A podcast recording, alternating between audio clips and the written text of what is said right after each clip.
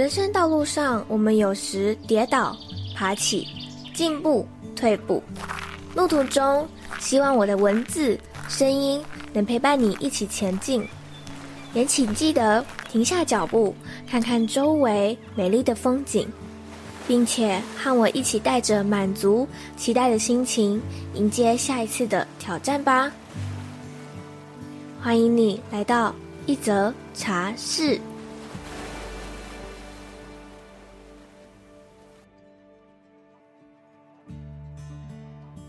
你有听过声音疗愈吗？我也是因为某位茶友的分享，我才知道有声音疗愈这个职业的存在。今天这集的诞生，就是茶友敲碗，希望我能够访谈声音疗愈师席音 Sunny，而我也才了解到，声音其实在我们日常生活中传递了许多的讯息，像是情绪的讯息、内在议题的讯息。不过，先让我卖个关子。精彩的内容都收录在这一集访谈里面啦。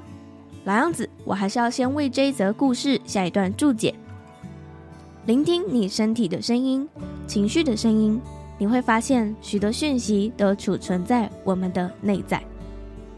准备好了吗？我们就先从 Sunny 为何会想要学习声音疗愈开始说起吧。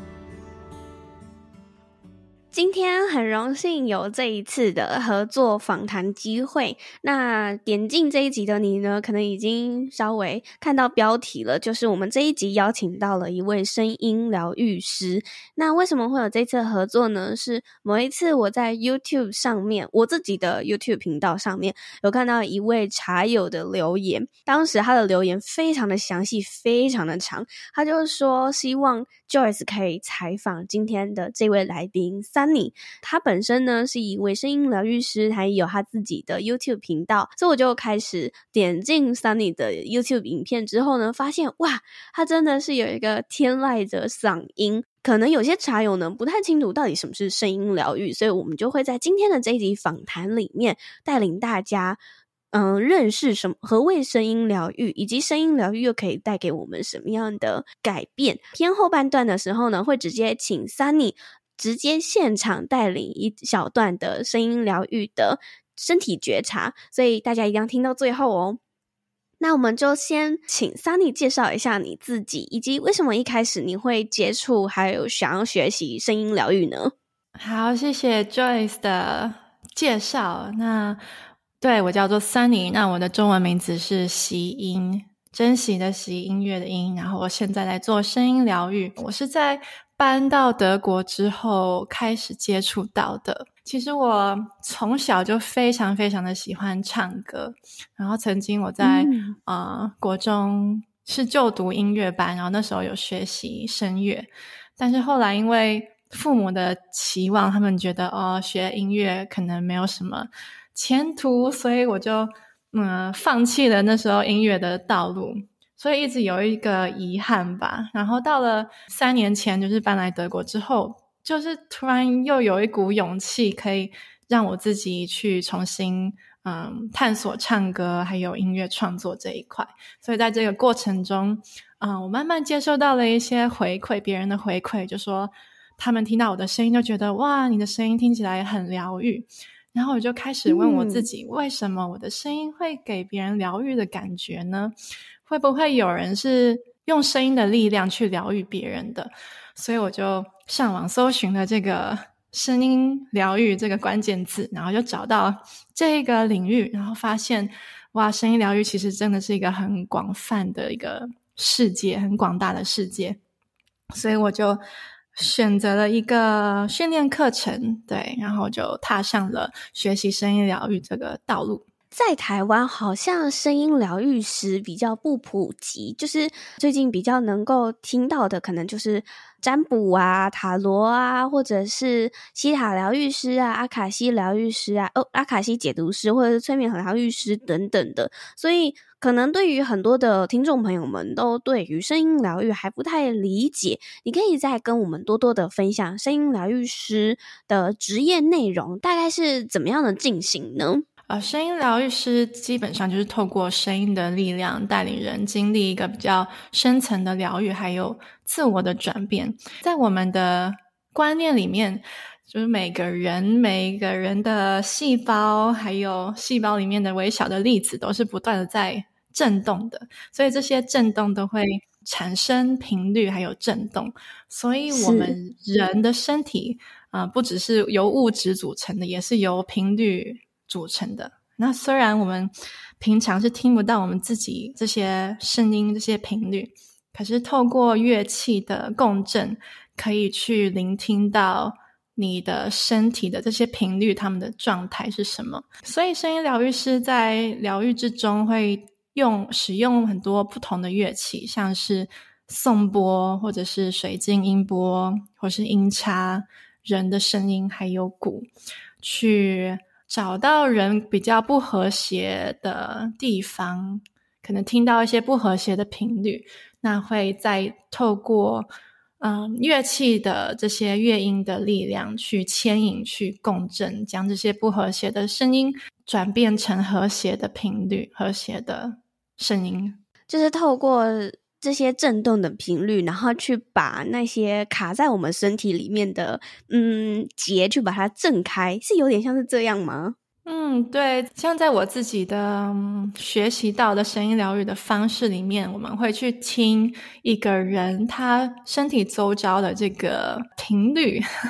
有时候他听起来会突然变得很高或是很大的声音，就是会透可以透过乐器去听到。那这样可能就表示那边有一个结，那边有一个累堆积的能量没有被释放。那如果有时候我听到的声音是哦，突然变得比较小声，变得比较微弱，就代表那边的能量是比较比较少的，所以需要更多的能量去补进来。就是会透过这样的聆听去做一个帮忙释放或者是帮忙补强的动作啊、好神奇哦！因为其实在我进行这一次的访谈的前一个小时呢，我正在录制，就是我的。七脉轮的冥想引导，所以我为此呢，我就稍微去寻找了一下脉轮相关的资料。那我就看到说，哎、欸，其实我们人体里面的这七个脉轮啊，如果你是阻塞的，或者是不畅通的，或者是太过于活跃的，这些呢，对我们人体来说都是。没有达到一个平衡的，所以我刚刚听 Sunny 这样解读下来，就是你透过那些乐器，然后经过身体的各个部位的时候，你可以去听这个部位它的声音是比较高的，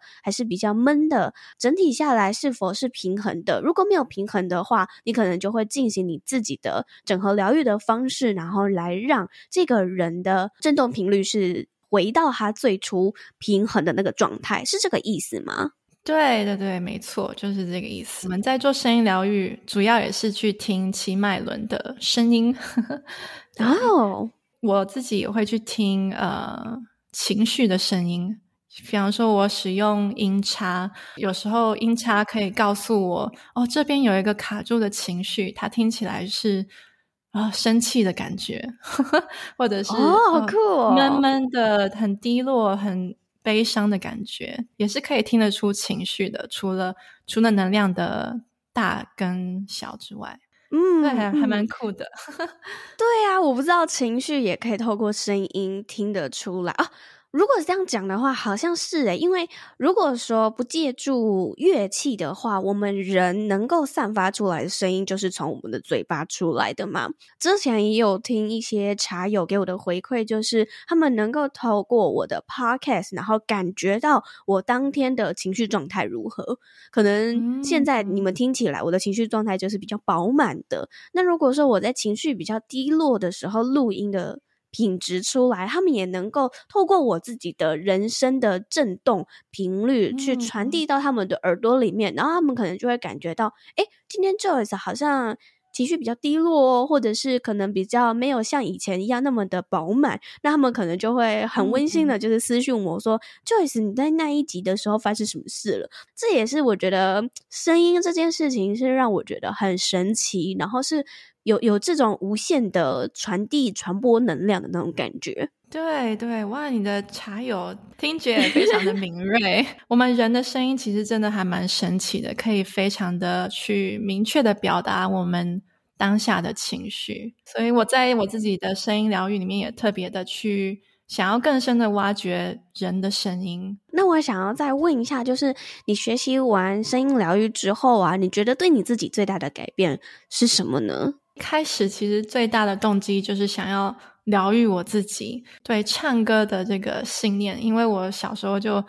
有点放弃了这个热情，所以重新拾回这个热情的过程对我来说也是一个疗愈。虽然疗愈应该就是一生的旅程，可是我觉得到目前为止，我已经感受到一些改变。那我觉得最大的改变是我比较不害怕任何负面情绪的出现，然后就算他们出现了，我也不会去将我自己定义。成那些情绪，而知道就是那个情绪就是我的一部分，它是一个流动的能量，它需要被我好好的去听见，然后去拥抱，还有接受。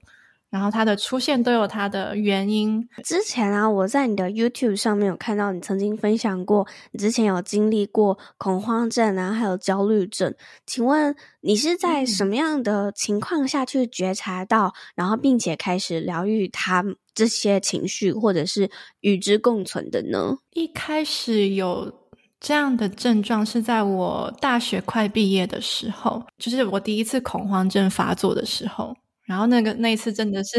印象很深刻，因为我当下真的不知道自己发生什么事情，就突然觉得自己快要死掉了，然后突然就心跳加快啊，然后无法呼吸。然后当下我真的不知道自己怎么了，因为刚好我姐姐在我身边，所以她就安抚我啊，然后就说可能是这个可能是恐慌症，然后我就开始从去看身心科开始去调整这个，注意这个症状。一开始就单纯的吃药去让这个症状不要太严重。后来我是接触到心理咨商，但是我觉得比较深层的。去疗愈自己的焦虑跟恐慌，透过身心灵的方式去疗愈它。你后来有找到就是这个恐慌症背后的原因或者是讯息是什么吗？一生中最大的课题就是恐惧这件事情。然后我从小我就已经有注意到自己很容易害怕，然后很容易焦虑。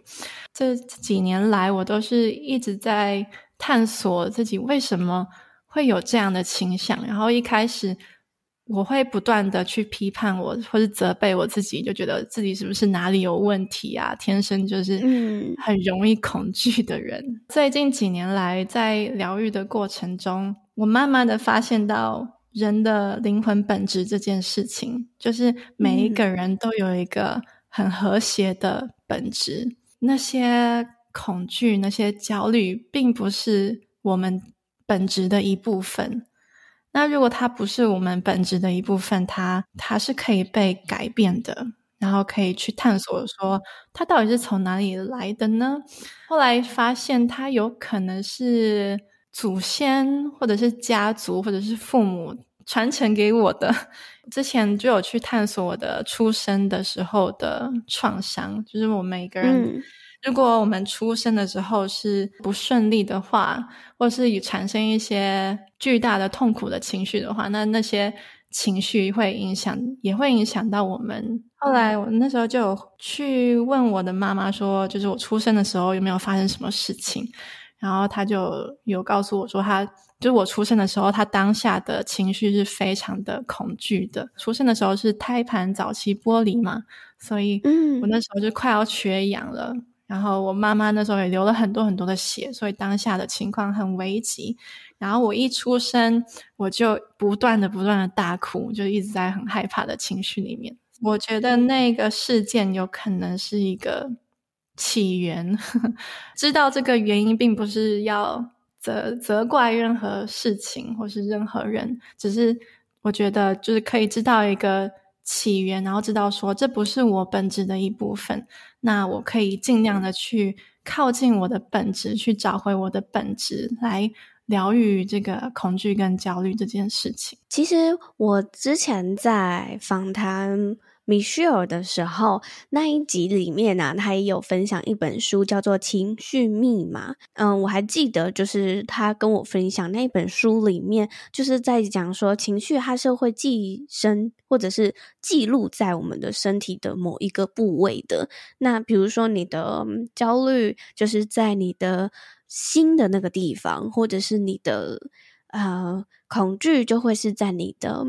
子宫的那个地方，就是每一个人的情绪都会在某一个身体的部位所显现出来，或者是呢，你也可以反过来，就是你可以观察你身体上面有没有哪一些是长期的疼痛，透过这个疼痛的跳接去觉察这个身体部位有哪些情绪卡在这里了，然后再由这个情绪再去跳接去寻找为什么你会有这样的一个旅程，或者是有这样的一个过往，导致这个情绪卡在你的这个身体的部位。刚刚刚听完 Sunny 的分享之后，我发现，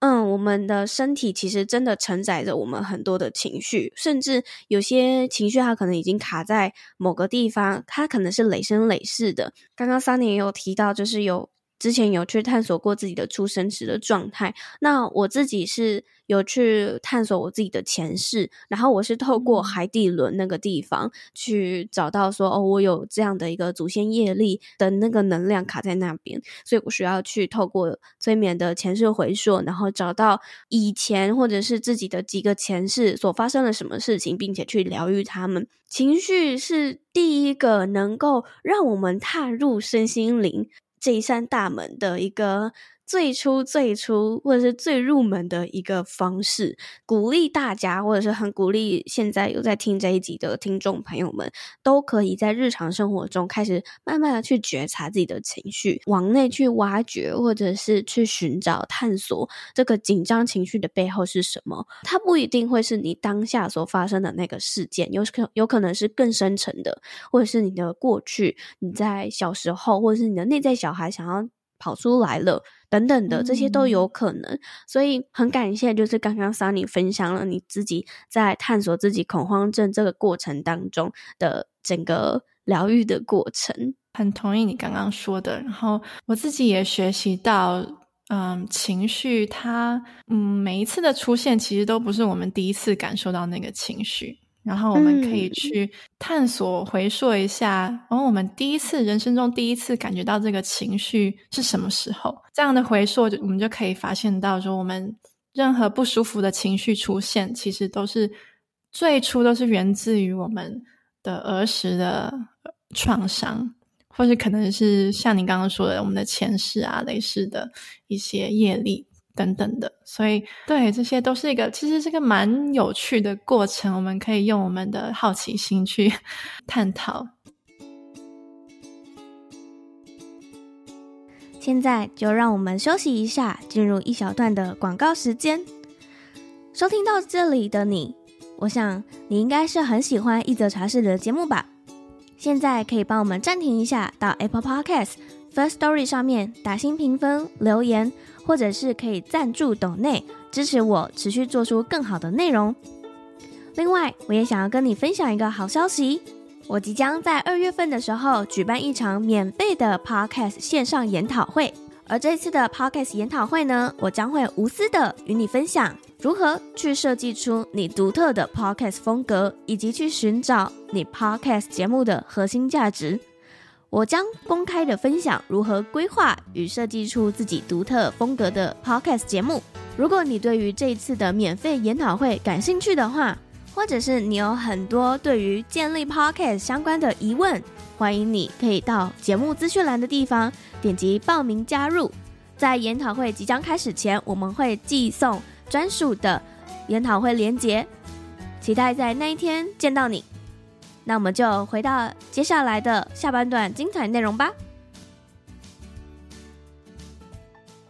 那我们再回到声音疗愈这件事情上啊，我想要问问，或者是代替我的听众问 Sunny，就是说，请问什么样的人会需要声音疗愈呢？我觉得，不管是你可能身心任何方面感觉到失衡的人，都可以来体验声音疗愈。我觉得，嗯，声音疗愈特别对于压力的释放是很有帮助的。那，我们现在已经透过医学科学，他们之前有一个研究已经证实说，现在大部分的疾病症状百分之七十都是跟压力有关系，所以不管是身体长期的疼痛啊，或是自律神经失调啊、发炎各种。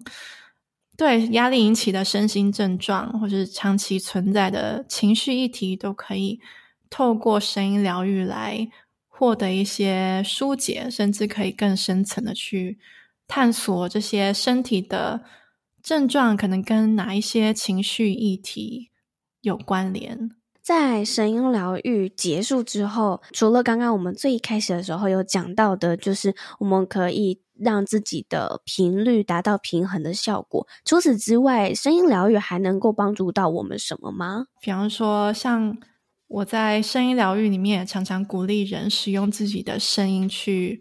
释放他们卡住的情绪。所以，声音疗愈在释放情绪上也是一个对很有很有帮助的一个方式。声音，它的它有很强大的疗愈力量，然后它有很多很多面向，都是可以帮助我们回归和谐的。对，因为我们的身体本身对于声音的接受性就是很强很强的。当我们做声音疗愈的时候，我们的身体很自然的就会对这些。这个声音，这个震动是敞开的。嗯，我自己还没有体验过声音疗愈，可是我之前呢有体验了一个比较短暂的颂钵。我记得当时就是，嗯、呃，帮我颂钵的那一位疗愈师呢，他就是拿了一个钵，然后在我身上移来移去，我是可以很强烈的感受到那个声音的震动。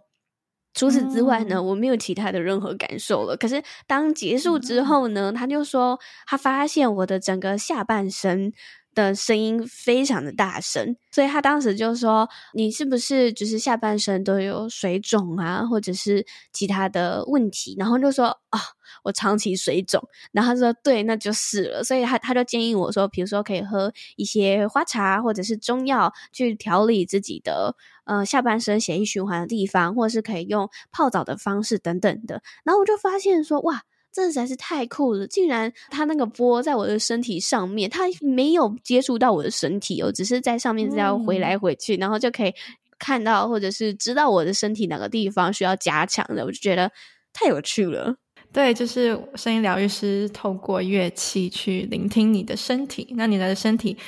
也是不断不断的一直在发出一些讯号，只是嗯，声音疗愈师就可以透过乐器的方式去转译 那些声音，嗯、让他们被听见。那我想要再问一下 Sunny 啊，就是有些人。呃，像最近就是很多人都对于显化这件事情很感兴趣，然后有些人可能是用图像的方式想要去显化他想要显化的事情，或者是用文字的方式去显化他自己想要显化的事。我曾经有听过说，有些人是说透过你自己讲出来，一样的回归到我们今天的主题，它也是跟声音有关，把你想要显化的事情透过你的嘴巴讲出来。这样的显化力也是能够提升的。那我想要由三里这个比较专业的角度来分享这件事情的话，你认为为什么我们讲出来，然后它的显化力也会是更强的呢？在我的经验中或者学习中，也是认知到声音它是可以帮助我们意念的显化，因为声音它本身，我觉得有点像是是一个意念的载体，它可以将我们的意念从我们的心中变成就是。对，显化到这个世界里面，这个方式其实它已经存在很久很久了。比方说，像我们各世界各地传统的文化中，他们会透过歌唱的方式去祈祷啊，去跟神灵沟通啊，都是意念的显化。我自己嗯，也会鼓励人在一开始就为自己的。声音疗愈，做一个设下一个意念，嗯，在这个过程中，可以透过单纯的发出一个声音的方式，帮助这个意念的显化。比方说，像嗯，就是单纯发出一个声音，它也可以帮助我们去显化这个意念，好神奇哟、哦！那我想要再问一下，如果是平常的那种唱歌呢，就是听音乐然后唱歌，这也能够嗯、呃、帮助自己去释放自己的情绪吗？可以，可以。我们其实可以不止呃透过唱歌的方式去释放情绪，其实。我们也可以单纯发出任何的声音去释放情绪，它可以是啊，可能叹叹一口很大的气啊，或者是嗯，好，就是任何任何没有语言的声音，它也可以帮助我们更直接的去释放情绪。哎，好有趣哦！这样的话，我就觉得说，我会不会就是平常在家里就是一直乱叫，这样来释放自己的情绪？对，其实我学习声音疗愈的过程，我就是不断的在 房间里面乱叫嘛。然后我的我的室友已经习惯，我一开始就觉得很有点尴尬，可是后来就觉得不行，嗯、这个对我来说太有帮助了，所以我就现在已经很习惯自己乱叫，有可能有时候。呃，骑脚踏车的时候也会一边发出声音。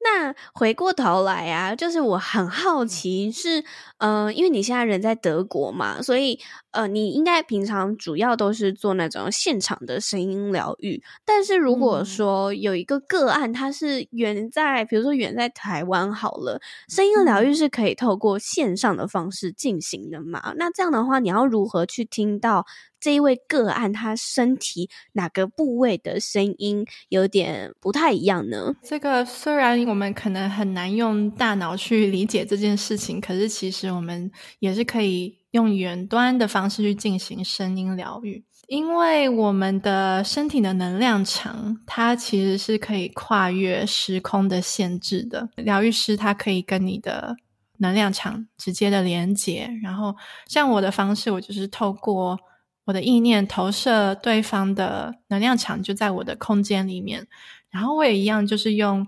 乐器去在我这个想象的对方的身体上面去聆听，然后一样，我也可以听到乐音的变化，我可以听到对方能量场的讯息，就算是跨越这个空间的限制，我们还是可以做声音疗愈。太神奇了！那这样的话，我就不用担心，我就可以随时预约 Sunny 的声音疗愈了。对，嗯，其实我们平常在聆听声音、接受声音，不只是靠我们的耳朵，我们整个身体每一个细胞都有频率的接收器。对，所以我觉得很鼓励大家去尝试线上声音疗愈，尝试看看它跟实体的声音疗愈有什么样不一样的地方，有些人可能会甚至能够更察觉到自己身体的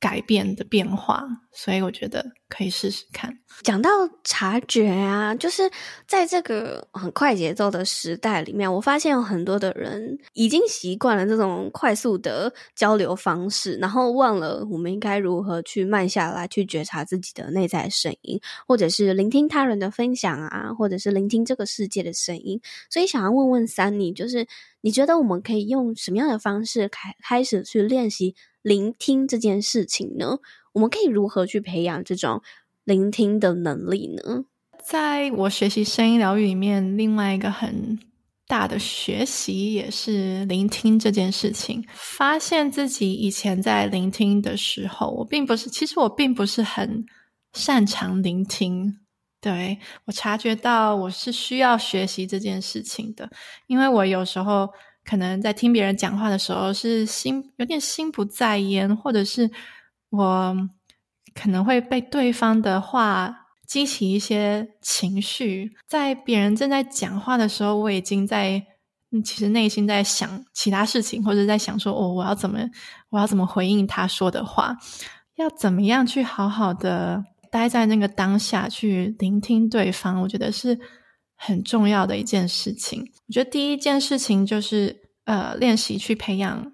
全神贯注在当下的这个。习惯，这个是可以透过静心啊、冥想的方式去培养、去练习。第二件事情就是培养好奇心，因为好奇心帮助我们去忘掉我们自己，有这个动力、这个能量去更靠近对方。第三个就是可以练习在聆听的时候，怎么样去不带评断的去聆听对方，可能同时可以感受一下你的身体，注意你的身体在聆听对方的时候，呃，出现什么样的感受。感受到这些身体的变化，这些感受也可以同时带着好奇心去问自己：哦，为什么我现在身体出现这样的感受？比方说，为什么我听到他说这句话，突然有一种生气的感觉？保持的觉察去聆听，这真的很难，这真的需要不断的去练习这件事情。我觉得，就是刚刚听完 Sunny 分享的这三点呢，我好像只有。好奇心有而已，就是打勾而已。其他 真的太难了，很难。就是你在聆听别人的话语的时候，可能真的有些时候，别人的某句话就会戳到你的那个点。那这样的话，就真的很难不带评断或者是不带批判的，非常中立的当下，然后去听完他要讲的话，或者是听完了之后，然后要如何去不带情绪的去回应他说的那句话。我觉得这个哇。真的是一个佛的境界，我觉得都只能这样说。讲到声音啊，当然声音有好的声音，也会有比较像是噪音的声音。所以在这个噪音很多的世界里面，我们要如何去接纳这些声音呢？我觉得第一步可能就是去问自己，怎么样定义噪音？哪些声音对我们来说是噪音？因为这个。对每个人来说都不太一样，有些人可能是因为这个声音很高，然后就觉得它是噪音；有些人可能是因为它很大声，就觉得它是噪音。再来就也是一样，可以去想一下，听到这些噪音的时候，你的身体是有什么样的反应？我觉得很多人在长期待在有噪音的环境里面，他身体就会慢慢的感觉到麻木嘛。然后就慢慢的忘记说，嗯、哦，其实我对我在很充满噪音的环境里面，但是我自己已经没有什么感觉了。我觉得可以重新的去身旁周遭的这些声音，然后多多感觉你的身体，然后注意到你的身体有没有产生一些压力，或者是想要反抗这些声音的感觉，觉察噪音，然后你意识到自己。听到噪音了，虽然说这些声音会可能会带给你一些压力的感觉，但是我觉得也可以试着练习，不要去抵抗这些声音，而是让这些声音也一样流动过你的身体，有点像是接受这些声音，然后。会让自己感觉比较舒服一些。大家听完之后呢，你也可以去定义一下你的噪音大概是长什么样子的。当你觉察到就是你对某一某些声音有一些情绪感觉的时候呢，一样的，我们也可以去。觉察，就是为什么你会对这样的声音有那样的情绪？是你的过往吗？还是你的某一次的事件，或者是创伤等等的？一样，这些都是透过身体还有声音的觉察来练习，回到当下，回到自己的内在。那我们前面呢，分享这么多关于身体情绪的觉察，想要在这边请 Sunny 带领一小段的觉察还有疗愈，来帮助我们可以听这一集的时候呢，开始练习觉觉察自己的身体情绪。体验过这一次的静心之后，我也鼓励你，平常如果你想到啊，或者是任何时刻都可以。帮自己做这个小练习，让自己回归当下，回归到你的身体里面。在聆听这个 podcast 的你，现在已经准备好了，就可以慢慢的先轻轻的闭上眼睛，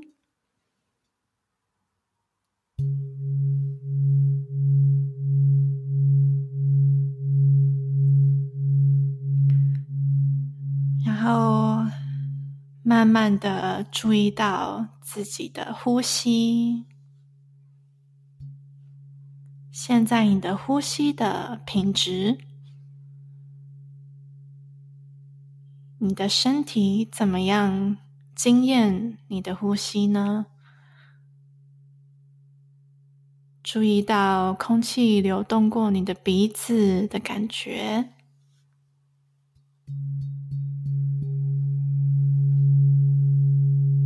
注意到你肚子的起伏。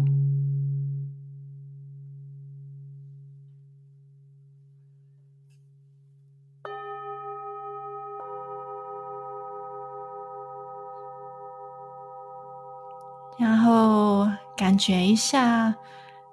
你的肚子是放松的，还是紧绷的？是完全完全放松的，还是仍然有一点紧张的感觉？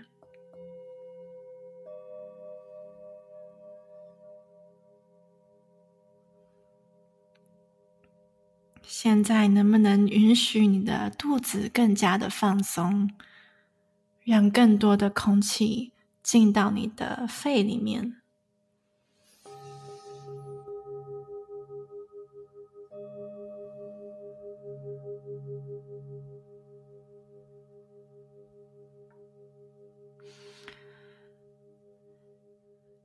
现在，我邀请你更进一步的聆听。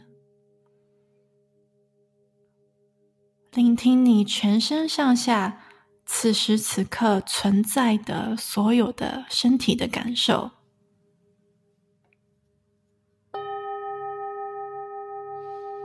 比方说你的手还有你的脚，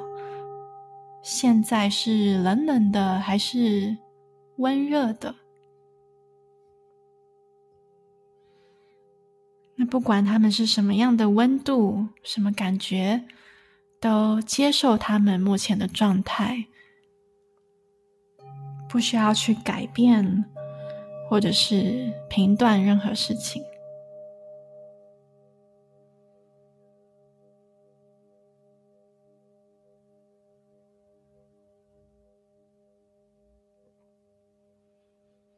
继续慢慢的、自然的呼吸。然后注意到身体有没有任何一个地方麻麻的，或者是正在跳动着。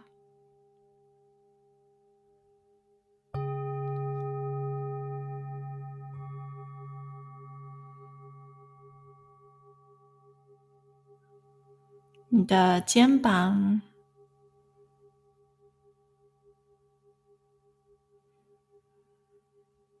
你的胸口，胸口这个空间里面，现在有什么样的感觉？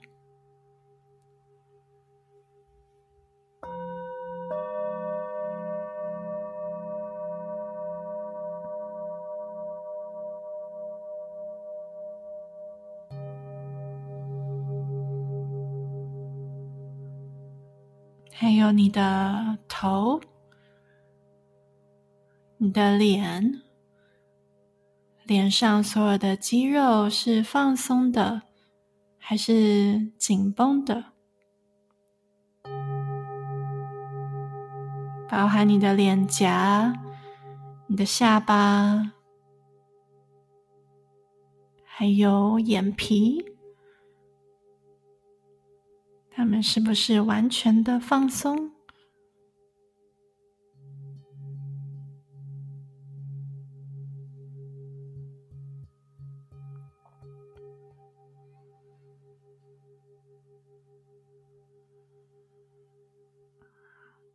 那现在你也可以聆听你此时此刻有的任何一个情绪。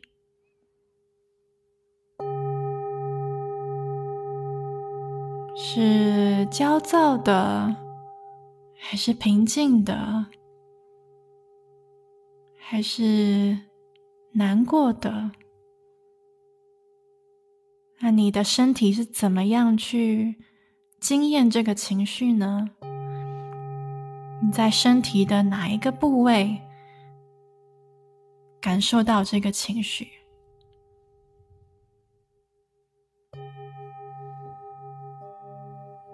可能在你的肚子，在你的胸口。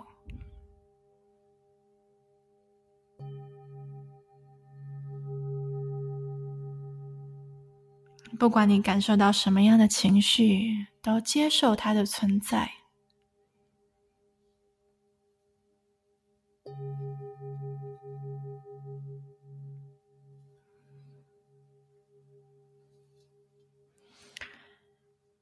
那最后，我邀请你想象一下，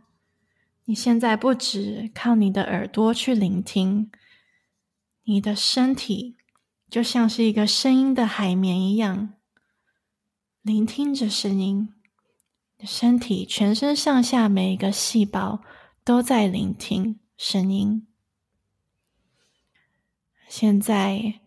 我邀请你去感觉你的身体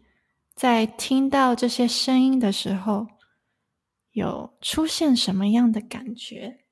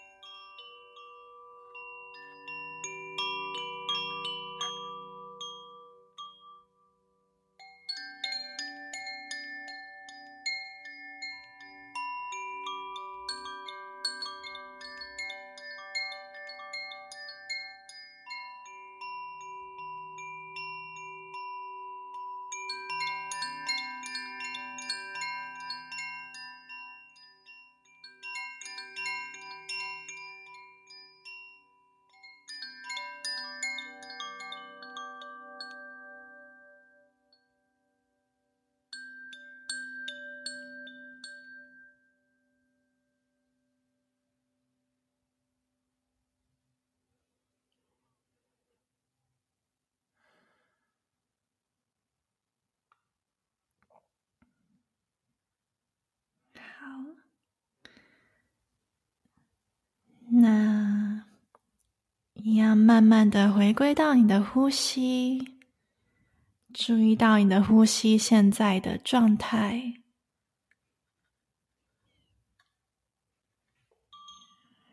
然后等你准备好了，就可以再次的睁开眼睛。好，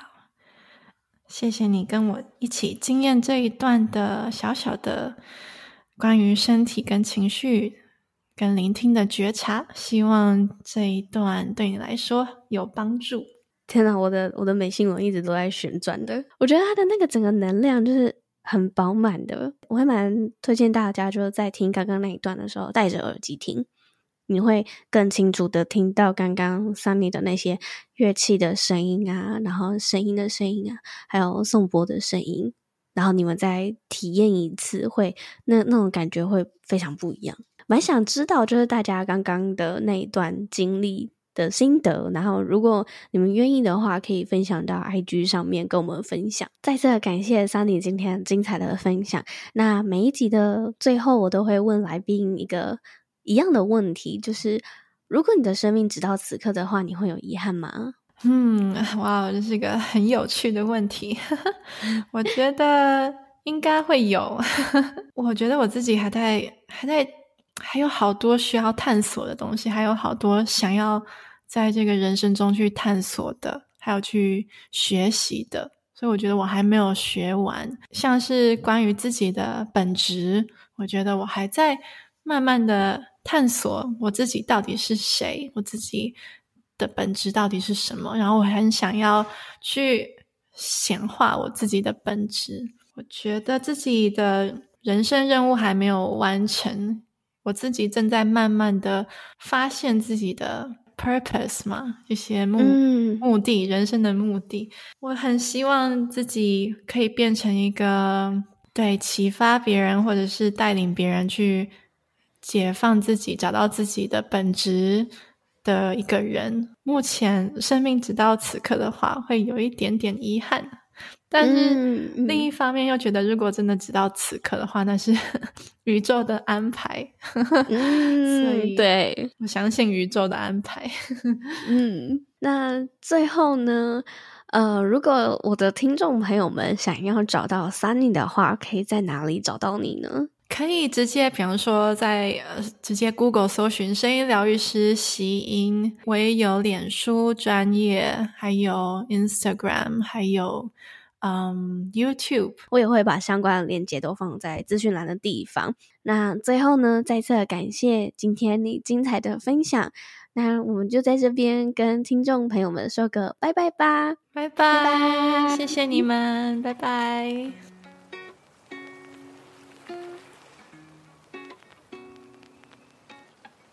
今天录制结束的时候，我真的觉得哇，Sunny 的声音真的实在是太好听了，强力推荐你们可以到他的 YouTube 频道，里面有一些他自己自创的歌曲，我自己觉得哇，他真的是可以用天籁来形容。而我也透过今天的访谈内容，才了解到声音对我们的重要性。嗯，这应该也是为什么我会选择 Podcast 这个平台，当做是分享我自己的个人经历啊，或者是想要进行专专访的吧。如果追踪我一段时间的茶友们，一定都知道，其实我不太敢面对镜头说话。呃，所以呢，如果我在制作线上课程或者是录制影片的时候，我的眼神都会 飘移，因为我真的没有办法对着镜头说话。但是呢，如果可以对着麦克风说话的话，就可以像现在一样非常流畅的，就可以说出我自己想要对你们分享的话或者是内容。那这个呢，也可以从我的星盘上面看到一些端倪。不过这个，嗯，我们之后在其他地方分享吧。在节目的尾声，我想要分享一则来自 First Story 的 Podcast 留言，它的名称叫做晶晶。他在二零二三年的一月八号呢，留下了谢谢你很用心的准备节目。嗯，很可惜他没有跟我说是哪一集，还是呢？他觉得这整个 podcast 节目都是我很用心准备呢。哼哼，就让我在这边小小骄傲一下吧。其实每一集呢，我都会很用心的制作，然后每一集我都觉得是很棒，我自己也很喜欢的 podcast 内容。所以，如果你真的很喜欢这个节目的话，欢迎分享给你所有的朋友。然后也欢迎你呢，可以帮我们在 First Story 的地方、Apple Podcast 的地方打星评分留言。如果你想要直接用行动支持赞助我的话，也欢迎你可以到留言的地方点击赞助抖内连接，支持我持续制作更多好的内容哦。那我们就下周早上再见喽，拜拜。